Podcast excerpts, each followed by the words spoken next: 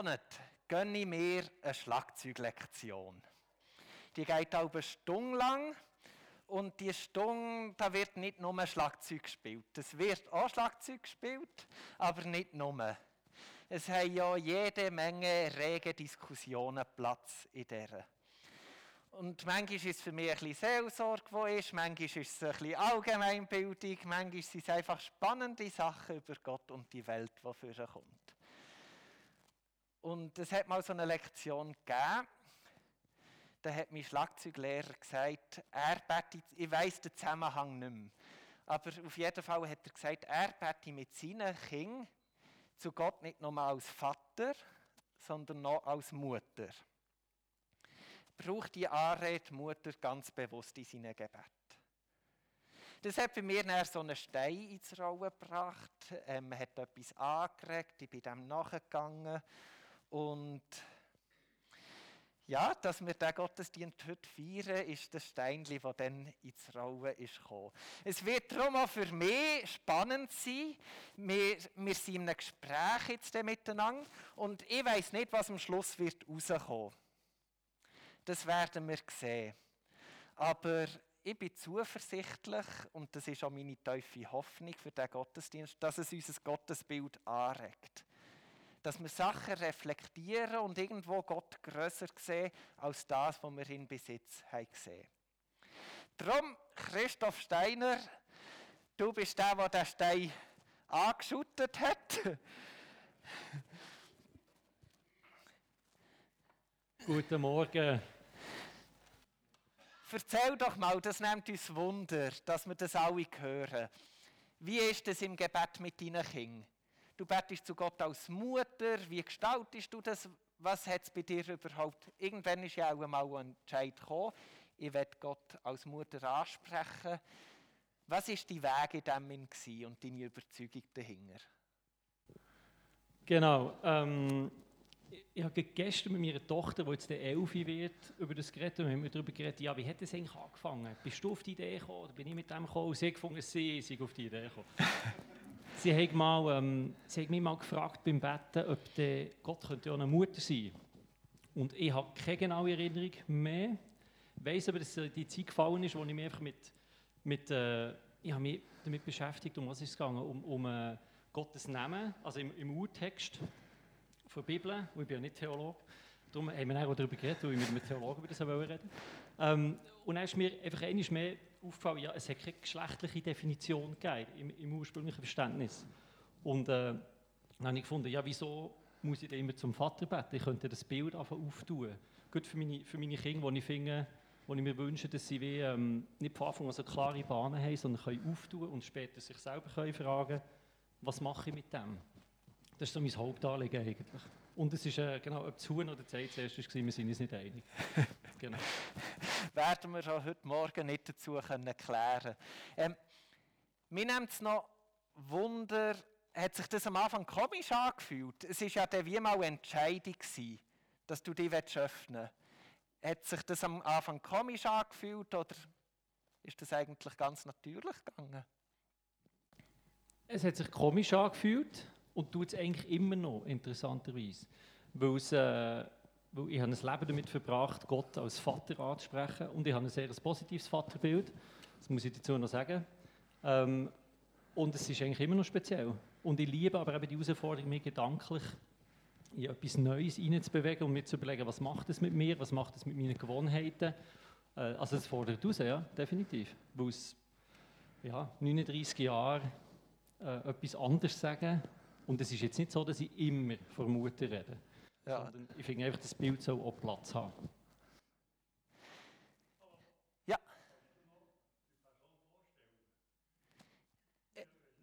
Christoph Steiner, mein Schlagzeuglehrer.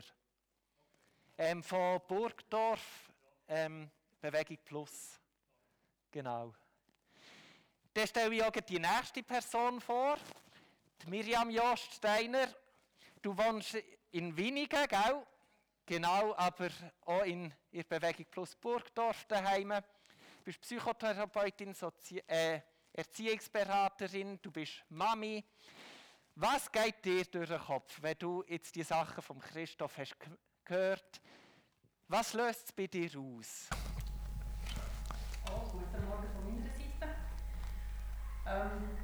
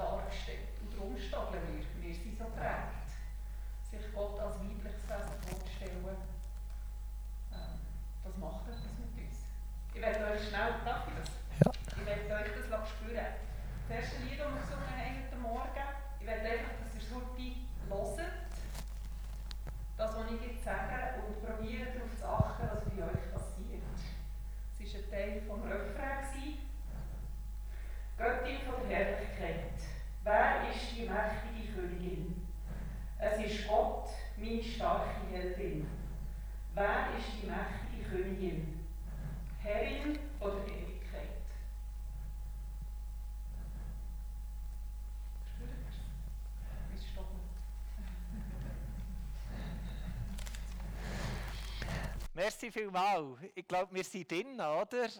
Wir spüren, das, das regt etwas an in unserem Gottesbild. Es fühlt sich ungewohnt an, je nachdem sogar anstößig. Ich weiß nicht, was es bei euch auslöst, der, der Drang, sich zu wehren. Vielleicht findet man mal, dann wird ich auf die Spur gehen, wird mich darauf einladen. Wir haben nochmal jemanden, einen Gast, den wir willkommen heißen dürfen. Du bist bestens bekannt, Matthias Wenk, auch von Burgdorf. Und er ist, ich habe ihm intern und mache es jetzt so publik, habe ich ihm die theologische Polizei, der Titel verleiht. Er wird, er wird immer wieder theologische Gedanken zu der Diskussion, die wir führen, hineingeben, Sachen biblisch reflektieren, Impulse dazugeben. Und auch dir werden wir mal ähm, einen Startschuss geben, in dem du hast jetzt schon zwei Statements gehört. Was löst es bei dir aus? Also als erstes muss ich gerade mal sagen, gar nicht. Also ich stoppe emotional auch noch, da geht es mir wie euch, aber an sich gar nicht so befremden, weil in der Bibel kommen weibliche, mütterliche Bilder vor für Gott ohne mit der Wimper zu zucken. Das ist überhaupt kein Thema. Äh, Gott, du hast es am Anfang irgendwie gesagt, ist eigentlich in dem Sinn mehr geschlechtslos als männlich. Und dort wären dann meine Fragen auf beiden Seiten raus. Tut man, wie kann man das patriarchalen männlichen Bild aufbrechen, ohne gerade wieder Geschlechterzuschreibungen zu zementieren. Oder wenn ich einfach jetzt Gott zur Mutternummer mache, dann tue ich genau wieder gewisse Geschlechts äh, Genderrollen zementieren eventuell und das will ich nicht. Also das wäre meine grosse theologische Frage, weil da müssten wir wirklich können aussteigen daraus. Ein zweites, was mir durch den Kopf geht, das ist ganz persönlich. Äh, ich bin aufgewachsen in einer Scheidungsfamilie, also der Vater war mehrheitlich abwesend. Gewesen. Ich habe jetzt nie ein Problem gehabt, Gott als Vater zu nennen. Das ist mich. Das bin jetzt wirklich nur ich. Das ist nicht allgemein, ich kann nur für mich reden. Für mich war Vater mehr wie ein Eigenname, als ich dann angefangen habe. Ich habe jetzt ja nicht geschlechtlich oder so zugeschrieben, sondern habe dann angefangen zu schauen, was wird mit Vater verbunden in der Bibel. Für mich war es mehr wie ein Eigenname. Aber es ist natürlich männlich besetzt. Ich selber habe null Zugang, wenn die Leute manchmal so erzählen vom himmlischen Daddy und da, da habe ich Bibel lesen. Das, da habe ich null Zugang. Das ist mir so fremd. Und ich weiß noch einmal in einer Kleingruppe habe ich mich geoutet und treffen und gesagt, wenn die Leute manchmal erzählen, wie sie im himmlischen Vater auf dem Schoß sitzen und so, da, aber das ist nicht wertend. Ich kann das einfach, der Gedanke ist mir völlig fremd. Und da war ein älterer Mann dabei, und dem ist, glaube ich, eine Zetterlast vom Herz gefallen und sagt, oh, bin ich froh, geht es anderen auch noch so. Ich würde nicht sagen, ich habe einen geschlechtslosen Zugang zu Gott. Das habe ich gemerkt bei den Reaktionen. Aber es ist bei mir nicht ganz so, bei mir wäre Vater mehr ein Aber wie man aus gewissen patriarchalen Strukturen kann ausbrechen kann und Gott, dass er mehr ist, oder dass er natürlich bei gewissen Leuten als Vaterbild, das sehr negativ besetzt ist, müsste ergänzt werden, was die Bibel selber macht. Da bin ich voll dabei. Und darum wird die Polizei keinen grossen Einsatz haben. Aber das patriarchale Denken, ich glaube, wir sind uns einig, dass in der Zeit, wo die Bibel abspielt, ist ja eine lange Zeitspanne, aber dass, dass das sehr patriarchal prägt ist, ich glaube, das ist uns ja bewusst. Aber ich meine, heute sind wir ja aufgeklärt, oder? Und da ist auch ein aktiver Kampf für Gleichberechtigung. Und tun wir jetzt nicht einfach irgendein aktuelles Gender-Thema, das wir haben, in unsere Gottesbeziehung hineinnehmen und dort noch irgendwie einen Kampf ausfechten, ist, machen wir hier nicht eine Übung, die vielleicht überflüssig wäre, weil wir heute an einem anderen Punkt sind. Wenn wir von unserem Denken doch gar nicht mehr so geprägt sind. Also ich würde ein grosses Nein entgegensetzen, dieser Frage, oder das als Antwort geben. Weil du sagst es, oder? wir sind ja immer noch kämpfen. Wir haben 2021, aber es ist immer noch ein Thema. Und es muss ein Thema sein, solange es eben immer noch etwas macht mit uns. Und die Frau hat halt nach wie vor eine schlechtere Stellung. Wir haben, ähm, also es gibt so Messungen, wenn zum Beispiel die Frau fährt an für ihren Lohn an Vergleich zu den Männern. Das war Mitte Februar. Gewesen. Ich habe als Frau bis Mitte Februar gratis gearbeitet, wenn ich gleich viel würde verdienen würde, weil ich eben weniger verdiene als ein Mann in meinem Kosten verdiene. Also das heisst, solange das Themen sind, müssen wir darüber reden und ich glaube, wir müssen auch darüber reden im Hinblick auf, was ist unser Bild. Und das, was du vorhin gesagt hast, mit, mit dem Vater als abstrahiert, wenn ich von Gott als Vater rede, sehe ich auch nicht meinen Vater. Notabene habe ich auch sehr ein gutes Vaterbild. Er ist mein Bruder, wir sind mit dem gleichen Vater groß geworden. Das ist vielleicht noch kurz ähm, wenn ich aber Gott als Mutter mir vorstelle, kommt automatisch als erstes in meinem Hirn meine Mutter vor mein Auge. Weil ich habe in meiner Prägung als Christin ähm, gelernt, Vater zu abstrahieren, Gott ist nicht mein Vater. Aber ich habe nicht gelernt, Mutter zu abstrahieren. Das heisst, als erstes kommt immer noch meine Mutter. Und wenn ich diesen Prozess nicht mache, wo ich nicht Gott als meine Mutter, ich liebe meine Mutter, ich ehre meine Mutter, aber Gott ist nicht meine Mutter. Das heisst, ich muss auch dort noch den Abstraktionsschritt machen in meinem Hirn. Und der ist viel weniger geübt als Vater, Gott und Vater, Vater. Und ich glaube, das ist, darum müssen wir dort noch dran sein. Und genau das passiert in unserem Kopf. Die Sprache prägt was könnte uns denn, oder willst du noch? Ja, ich, ich würde auch gerne noch dazu sagen, dass ich, ähm, was ja auffällt, ist, dass ähm, wenn wir von diesen Sachen reden, wenn du jetzt von, von unserer Mutter redest, ich habe zum Beispiel, wenn ich von Gott als Mutter rede, kommt nicht meine Mutter in mein, in mein, in mein gedankliches Feld, gar nicht. Ähm, also das heisst, wir haben, das wissen wir ja, wir haben alle so einen eigenen Zugang zu dem, was wir Gott nennen. Das haben ja alle Menschen. Und oft probieren wir ja gleich irgendwie, ja, wie bringen wir es zusammen oder wie können wir es zusammen definieren. Und ich finde es halt einfach wichtig, auch zu sagen, anerkennen wir doch, dass wir eben jede Person, jeder Mann, jede Frau einen eigenen Zugang hat. Und was gedanklich passiert, ist eben, es sind auch ein bisschen Spiele im Sinne von, kann ich mich auf das einladen und kann ich mit dem anfangen, anfangen jonglieren mit diesen mit Sachen. Und ja, ich finde es noch wahnsinnig nötig und wie Miriam auch sagt, ich finde die ganze, es ist einerseits im Moment ein riesiges Thema, weil es eben, also Gott sei Dank ist es ein grosses Thema, weil es noch wahnsinnig viel zu tun gibt. Ähm, genau. Ja, und ich glaube, es darf auch nicht darum gehen, dass wir jetzt nur noch Gott als weibliches Wesen reden, weil Gott ist eben geschlechtslos in meiner Vorstellung. Er ist viel mehr als Mann, Frau. Er ist ein Wesen, das unser Denken übersteigt, der den ich glaube. Und darum soll es bei dem ja auch nicht darum gehen, oh, müssen wir jetzt den Gott immer als Frau sehen, sondern als den. Spannend ist einfach, und dort gibt es Forschungen, dass, wenn man darüber diskutiert, Gott als Frau gibt es viel stärkere negative Reaktionen der Menschen, als wenn man von Gott als geschlechtsloses Wesen redet. Also es ist einfacher für die Menschen, sich Gott ohne Geschlecht vorzustellen, als sich Gott als Frau vorzustellen. Und das finde ich auch sehr spannende Beobachtung. Warum ist das so? Warum ist es so schwierig, sich Gott als Frau vorzustellen, aber wenn er geschlechtslos ist, ist hat das immer noch. Und das wiederum hängt mit diesem Blick der Gesellschaft auf die Frau zusammen. Da bin ich fest überzeugt. Also das denke ich auch. Und historisch hat ja, hat ja Menschen immer das Bedürfnis gehabt, die weibliche Rolle von Gott auch reinzubringen. Jetzt in einer monotheistischen Religion, wo es nur eine gibt, ist das schwieriger.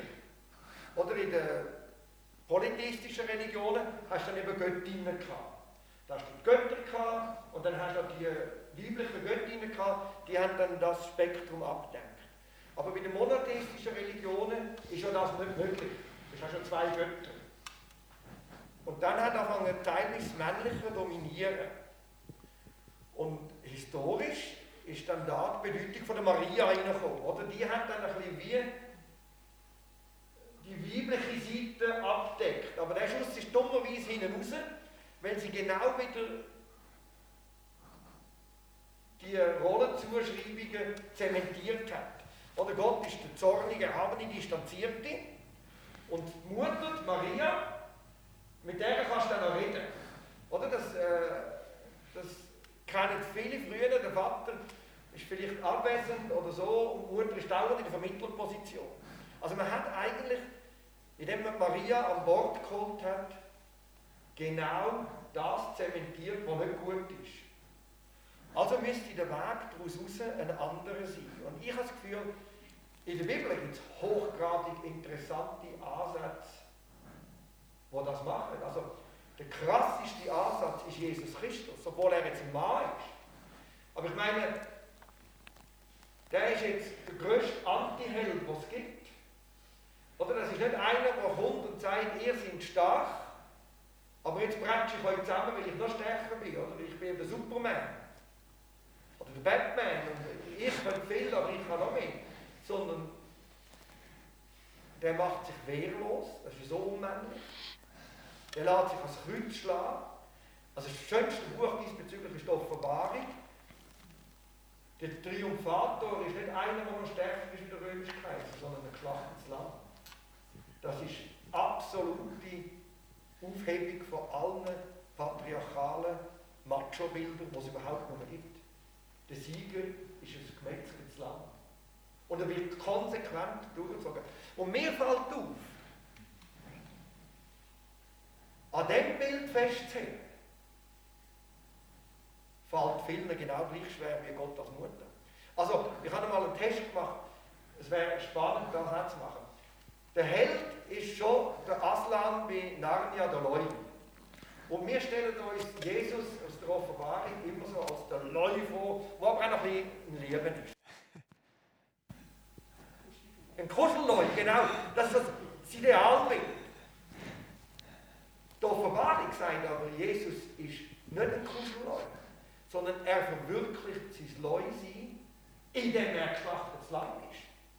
Das ist, seine, das ist das Antibild. Und an dem stoßen sich noch heute viele Leute, weil das einfach der Anti-Held. Und das ist eigentlich die größte Aufbrüche, finde ich, gegen so ein patriarchales Macho-Gottesbild, wo jetzt geschlechtslos wäre, aber wo uns gleich stört. Man hat einfach gern Kuschelleute und solche, die noch stärker sind. Und wir haben gerne schwarz-weiß. Wir haben gerne Klarheit. Wir haben gerne, was ist gut, was ist schlecht. Mit Menschen funktioniert es wirklich. Mhm. Also, Gott hat uns so gemacht. Warum auch immer. Ähm, aber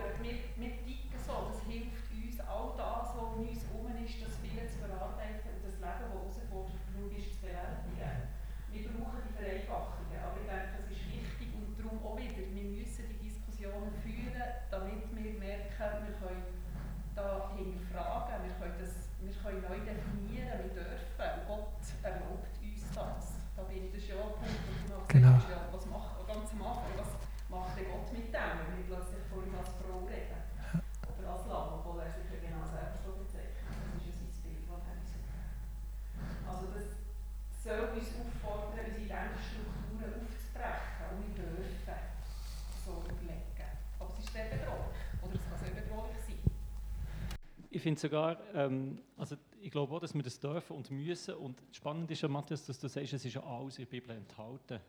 Es ist ja da. Aber im Verlauf der Jahre ist ja so viel, ähm, sind so viele Interpretationen und Sachen sind festgelegt worden, wo man eigentlich, wenn, man eben, wenn du als Theologe die Bibel anschaust, sagst, ja, aber so ist es mit großer Wahrscheinlichkeit gar nicht gemeint gewesen. Also das Potenzial für all diese Aufbrüche, für das Auftun von diesen Bildern, ist alles im, im Buch selber enthalten. Und darum finde ich, ist unsere Aufgabe dort wie, ähm, also darf es unsere Aufgabe sein, finde das ist, auch dort kann ja jeder Mann, jede Frau ihren eigenen Zugang finden. Aber ähm, ich finde es, ich finde es ist wie eine Aufforderung, sich zu überlegen, ja, okay, was, was hat das bedeutet, dass Jesus eben ein Anti-Held ist und nicht ein Mann, eben nicht ein Superheldenmann. Also das, das ist ja zentral in, der Nachricht der Bibel. Und darum fordert das Wort selber, finde ich, auf, da Wege zu gehen, finde ich. Ja, und ich finde, wenn wir, also ist jetzt mein Blick eben als Kinder, Kinderpsychotherapeutin, wenn wir, ich habe mit 40 anfangen die Sachen hinterfragen. Und ich bin eine gut ausgebildete Frau, ich habe studiert, also ich bin in Lage zu denken, aber 40 angefangen. Und ich habe als Kind nie die Möglichkeit gehabt, ich habe gemeint, nie gehört, Gott könnte man auch noch anders anschauen. Ich habe entdeckt, dass, und ich bin auch nicht Theologin, aber das ist etwas, was für mich zentral war, dass im, im Hebräischen die Benennung von Gott ist Yahweh. Und sie brauchen Konsonanten nicht, damit man es eben nicht ausspricht. Und wenn man Yahweh in ihrer Sprache, das kann ich, kann ich nicht, aber ausspricht, dann ist es eigentlich mehr wie ein Schnaufen. Das heisst, Gott ist Leben per se, weil wir brauchen die Luft. Es geht Yahweh rein raus. Und das hat nichts mit Vater oder Mutter oder Mann oder Frau zu tun, sondern mit Gott als dem Wesen, das uns das Leben hat gegeben. Aber ich habe es mit 40 kapiert und gehört. Und ich würde mir wünschen, dass wir das unseren Kindern einbringen. Dass sie die Arbeit nicht müssen machen müssen. Dass sie nicht müssen stogeln über die Bilder von dem Gott als Richter, der auf dem Thron sitzt und unser Leben für was auch immer urteilt. Oder das, was du gesagt hast, Richter Maria, die Frau, die zugängliche. Das würde ich mir wünschen und wegen dem müssen wir es auch diskutieren. Ist spannend, oder? Wir merken, gesellschaftlich ist eine Bewegung da, die sich von patriarchalen Machtstrukturen löst. Wir haben Leute, die hier in die Presse springen, die wir anschauen können, wo wir das Bild bekommen, wie das so anders sein könnte. Wir haben gehört, biblisch ist ein grosser Schatz an Bildern da, wo auch die Machtstrukturen des dominanten Patriarchalen durchbricht. Wir bekommen in der Bibel andere Bilder, die uns neue Zugänge schaffen. Wir merken also, Bilder helfen uns auf unserem Unterwegssein. Wir haben etwas, das wir anschauen können und das wir nachfolgen können. Wir merken also, sowohl von der Bibel her haben wir gute Bilder, wir haben gesellschaftlich gute Bilder, die wir anschauen können, die unser Denken erneuern. Aber letztendlich ist, haben wir ja bei euch gespürt, es ist ein innerer Kampf. Es fühlt sich, wenn ich jetzt Gott Mutter nennen es fühlt sich komisch an. Und doch denke ich jetzt auch als Vater, als Mutter, wenn wir unseren Kindern etwas Neues diesbezüglich dürfen vorleben, sie werden anders aufwachsen mit einem anderen Erfahrungshorizont. Was, was geht nicht da? Soll man, soll man sich, wenn man merkt, mal eigentlich, ich sehe den Weg, den ich gehen soll, er fühlt sich komisch an, soll man einfach sein inner Schweinehund mal überwinden und auch in seiner Sprache, in seinen ausgesprochenen Wort, das Gottesbild erweitern. ähm, also das trifft extrem, was mich beschäftigt in meinem Leben. Also das, was du mir vorhin gesagt hast, was geben wir unseren Kindern mit? Ähm, unsere Kinder haben wie wir alle einen Rucksack haben, wo wir uns damit müssen auseinandersetzen müssen, das werden unsere Kinder auch haben. Aber ich finde schon, es gibt einige Sachen, wo ich hoffe, dass, ich, dass meine Kinder ähm, wie schon mal ein offener daran herkommen. Das ist keine Sekunde Vorwurf von meinen Eltern oder an die Zeit, wo wir aufgewachsen sind, sondern einfach, das war unser Leben gewesen, und mit dem haben wir uns müssen auseinandersetzen wir sind vier Kinder und alle haben auch dort einen mega unterschiedlichen Weg gemacht. Das ist total, wir reden auch viel über das. Ähm, also das ist das Erste, ich finde, ein Grund, das zu machen, ist, wie meine Kinder mitzugeben, hey, es gibt im Fall ein, gross, ein grosses Spektrum, wo ihr euch dürft bewegen gedanklich. Das ist das Erste. Und das Zweite ist, ich bin natürlich, das bin jetzt aber eher als Person, ich bin ein grosser Freund von seinen Gewohnheiten hinterfragen und von, ähm, von, ähm, von spielerisch mit dem umgehen, mit unseren Möglichkeiten. Ähm, also es sind kleine Sachen, wie dass ich irgendwann aufgehört habe, Fleisch essen. Oh, ist das schwierig geht's? Meine Mutter hat nach fünf Jahren auch gefunden, okay, jetzt ist es auch wirklich, jetzt meint es auch ernst. Und das ist wie so ein, ich finde das etwas Spielerisches, hat etwas Spielerisches, etwas, etwas Lustvolles, sich diese Fragen zu stellen äh, oder sich die Fragen zu stellen und zu sagen, komm, wir reden mal über das, wie reden wir eigentlich über die Sachen? Also wirklich das ähm, sprachlich auch zum Ausdruck zu bringen. Und ich bin, das hast du vorher gesagt, Miri, ähm, die Sprache ähm, prägt unser Denken extrem. Also das merke ich immer wieder. Und dort hoffe ich eben, dass, dass wir unseren Kindern dort, äh, den Horizont ein bisschen auftun können. Sie müssen auch sowieso selber entscheiden, wie sie mit diesen Sachen umgehen wollen. Das kann ich nicht machen. Aber ich möchte wie, irgendwie, das ist schon sehr unverkrampft daheim. Wir haben viele Diskussionen über die Sachen, es fängt extrem, es ist total lustig. Und nicht das, ah, du solltest jetzt im Fall eben jedes zweite Mal Mutter sagen, sicher nicht. Es ist wirklich so eine, ja, so eine Tür, die aufgeht, finde ich. Ich glaube, es hat noch andere Auswirkungen. Also, eben, mir kommt es jetzt auch nicht gerade als erstes und spontan. Aber äh, die Sprache prägt uns eben gleich. Es, ist eben, spielt eben gleich eine Rolle, wie wir reden. Und ich habe jetzt das Gefühl, gerade im Kirchenkontext, wenn wir plötzlich anfangen, wenn wir jetzt Mutter nennen, die weiblichen Aspekte von Gott, ich habe mal eine Ordinationspredigt von einer Pastorin und hat dann das Bild genommen, wo Jesus Gott mit einer Henne vergleicht, mit, einem Huhn. Das ist ja in unserer Kategorie nicht ganz schmeichelhaft. Also, aber äh, es war äh, spannend, gewesen, die Reaktionen zu hören. Und dann merkt plötzlich, es passiert noch etwas anderes. Wenn Gott uns prägt, wenn wir in seinem Ebenbild sind, dann, und wir plötzlich anfangen auch zu merken, da hat es auch mütterliche Aspekte drin. Da fangen wir zum Beispiel an, anders über Leiterschaft in der Kirche schwätzen. Oder weil oft sind einfach Leiter, die go, go, go, du musst dominant dich durchsetzen und, und machen und tun. Und plötzlich merkst du, ja, da gibt es ja noch andere Bilder von Gott. Da kommen ja noch andere Formen von Leiterschaft. Das wird breiter, da finden Menschen auch ihre Berufung, wo vielleicht sonst übersehen werden. Und das ist mir eben darum auch sehr wichtig. Oder in der Seelsorge desgleichen. Ich bin froh, dass ihr beide nicht auf dieser Schiene sind, man muss, weil dann würde ich unter Druck kommen, oder? Weil dann fühle ich mich genau wieder dich eingehen. Weil sobald man Gott auf ein Bild anfangen zu reduzieren, dann wird es gefährlich. Ob jetzt das männlich, weiblich, sachlich oder was auch immer ist, das ist hochgradig problematisch. Und dann fange ich an definieren, wie der ist. Und ein anderer Punkt, der eben auch noch wichtig ist, ist unsere eigene Identität. Das vergessen wir auch oft. Und das ist in unserer sexierten Gesellschaft, ob jetzt christlich oder nicht christlich, man läuft auf beiden Seiten genau gleich.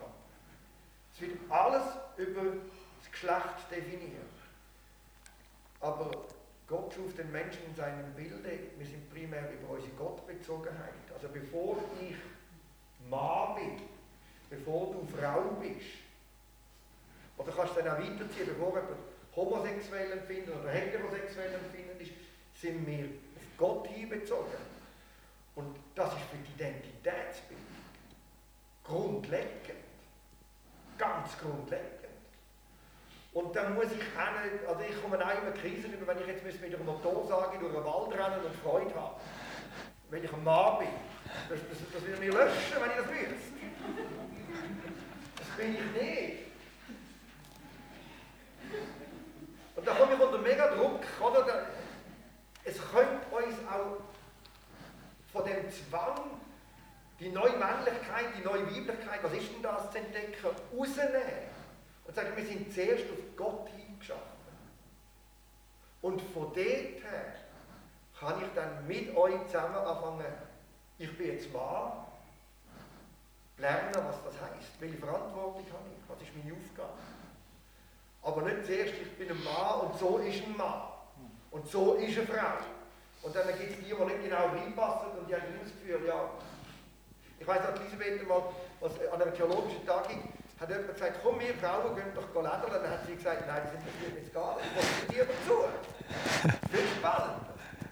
Oder du wirst nicht aus diesen Stereotypen reduziert. Den sehe ich auch noch ein Gewinn drin.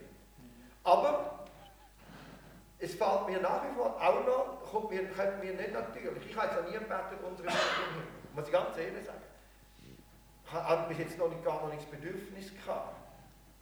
Aber vielleicht wäre es wirklich mal gut. Was ging euch durch den Kopf? Ich, in der Vorbereitung, mir ist der Schluss sagen, für mich ist das ein wichtiger Moment. Und in der Vorbereitung habe ich mir lange überlegt, welchen Sagen werde ich am Ende von dem Gottesdienst weitergeben.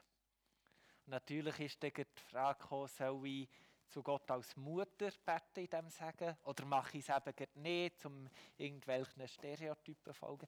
Was wird euch durch den Kopf gehen, wenn ich jetzt am Schluss beim Sagen zu Gott als Mutter bete?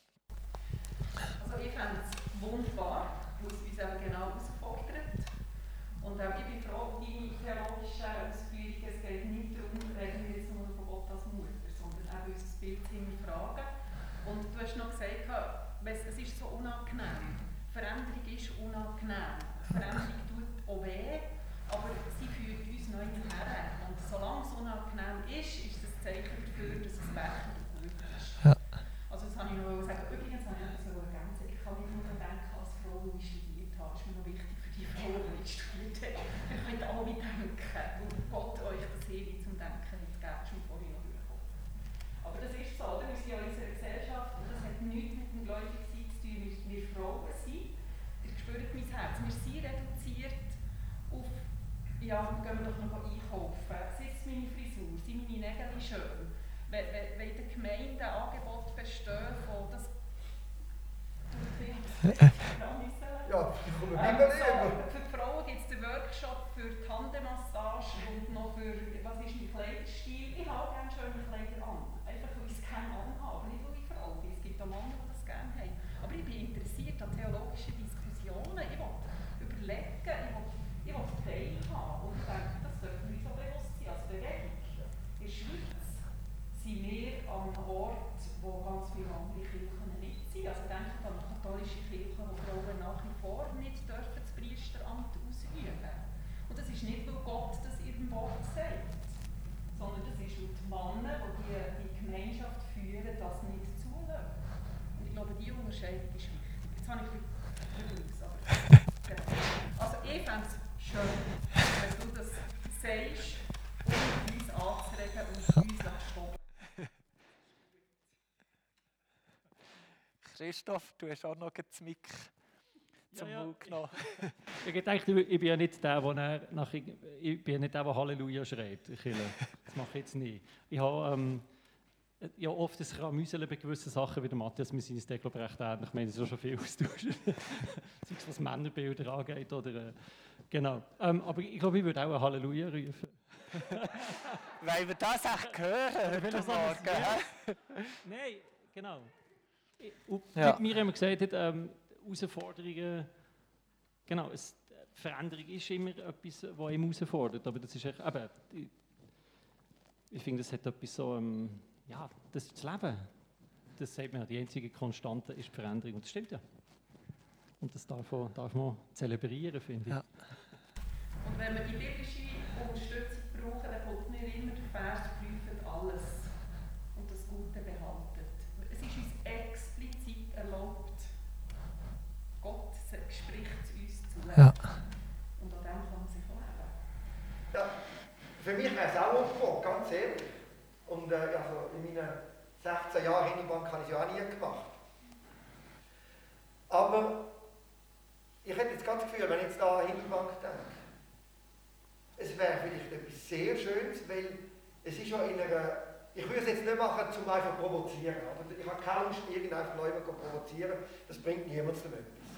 Oder das tut nur Fronten verhärten. Ob jetzt so oder so. Und verhärtete Fronten helfen niemand. Aber wenn wir sagen, schau, wir sind nicht sicher, wie es mit uns tut, aber wir vertrauen Gott und wir vertrauen einander, wird unsere Gotteserfahrung, es geht ja nur um Gott, es geht ja nicht um unser Bild von Gott letztlich, wird die grösser und erweitert. Und ich habe das Gefühl, da ist eine Atmosphäre von dem Vertrauen gegeben. Dann würde ich das machen. Das, ist, das würde ich unbedingt machen. Es geht nicht darum, wir wollen weder cool sein, noch modern sein, noch revolutionär. Ja, manchmal vielleicht. aber, aber wir wollen Gott weder einengen, noch wenn wir ein Festlegen. Und das hilft uns ja da. Das ist auch etwas familiäres. Vor ganz vielen Jahren. Wir haben das Deutschland Du bist etwa vierjährig und wir sind in einer sehr traditionell geprägten Gemeinde. Gewesen. Und bei Wex auf dem WC ist immer das Fernsehheft mit dem Kreuzworträtsel. Der Flo war etwa vierjährig, kommt in einer Aufregung vom WC zu rennen. Und wir haben jetzt wirklich äh, das Gefühl gehabt, Elisabeth und ich, für uns ist klar, Frauen sind in der Gemeinde aktiv und alles. Der Flo kommt in einer Aufregung vom WC zu rennen und sagt, auf dem Titelbild vom Fernsehheftchen ist ein Mannenkopf. Und wir haben ihn völlig verwirrt angeschaut und gefragt, ja, wenn man das Problem? und dann sagt er, ist ja ganz klar, mit vier wir haben nie darüber geredet, wir haben sogar explizit eine andere Meinung gehabt. Sagt er mit vier, es ist doch völlig logisch, auf dem Fernsehheft ist immer ein Frauenkopf und Männer sind in der Gemeindeform.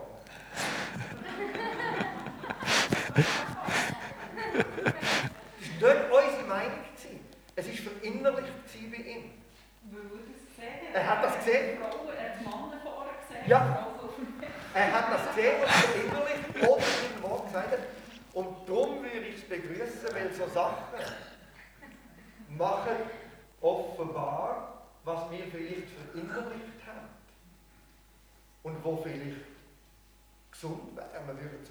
Vielleicht haben wir sogar etwas verinnerlicht, was nicht einmal unsere Überzeugung ist. Also das ist zum Beispiel gar nicht unsere Überzeugung. Aber wir haben keine Chance gehabt gegen die Realität. Ich werde den Raum noch auftun. Gibt es Fragen von euch? Also nach dem Gottesdienst seid ihr sicher auch noch um.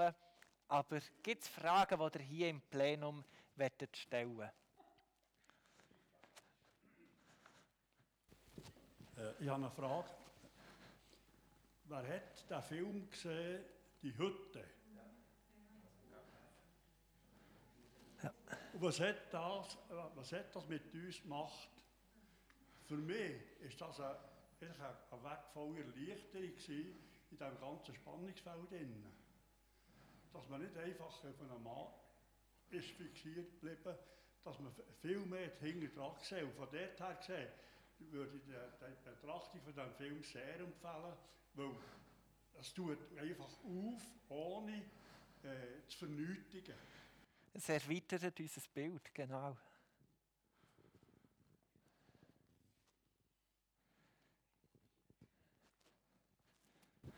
Mir würde es noch wundern, in der Bibel, wenn oder in welchem Zusammenhang wird das erste Mal Vater, also vom Vater geredet? Ist das mit der Geburt von Jesus oder ist das schon vorher angekündigt gewesen?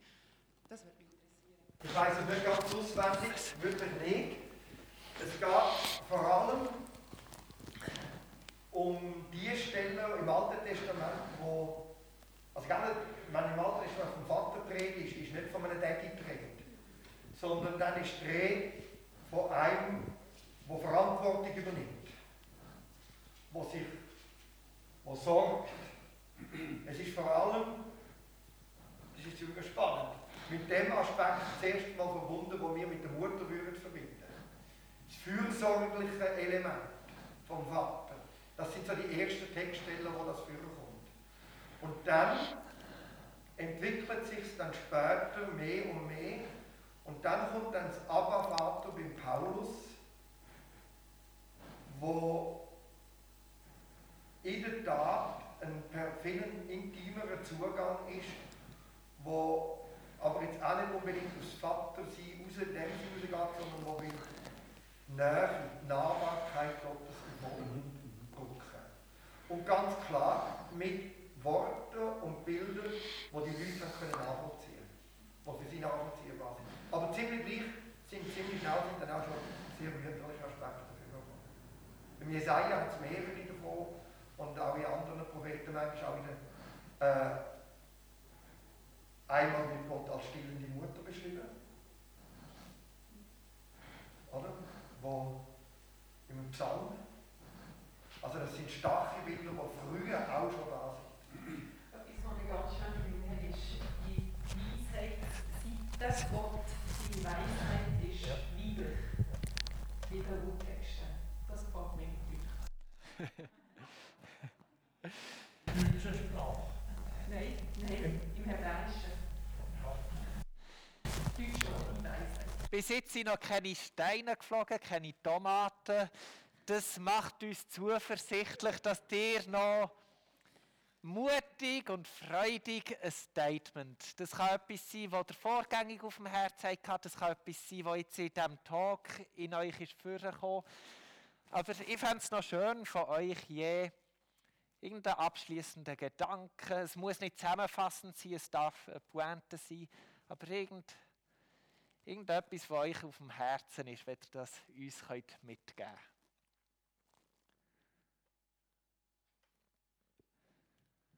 Okay. Ähm, ich wünsche mir mehr Männer, die sich für diese Anliegen, Anliegen einsetzen. Ich wünsche mir mehr Männer, die generell Frauenanliegen wahrnehmen und die einfach Raum schaffen.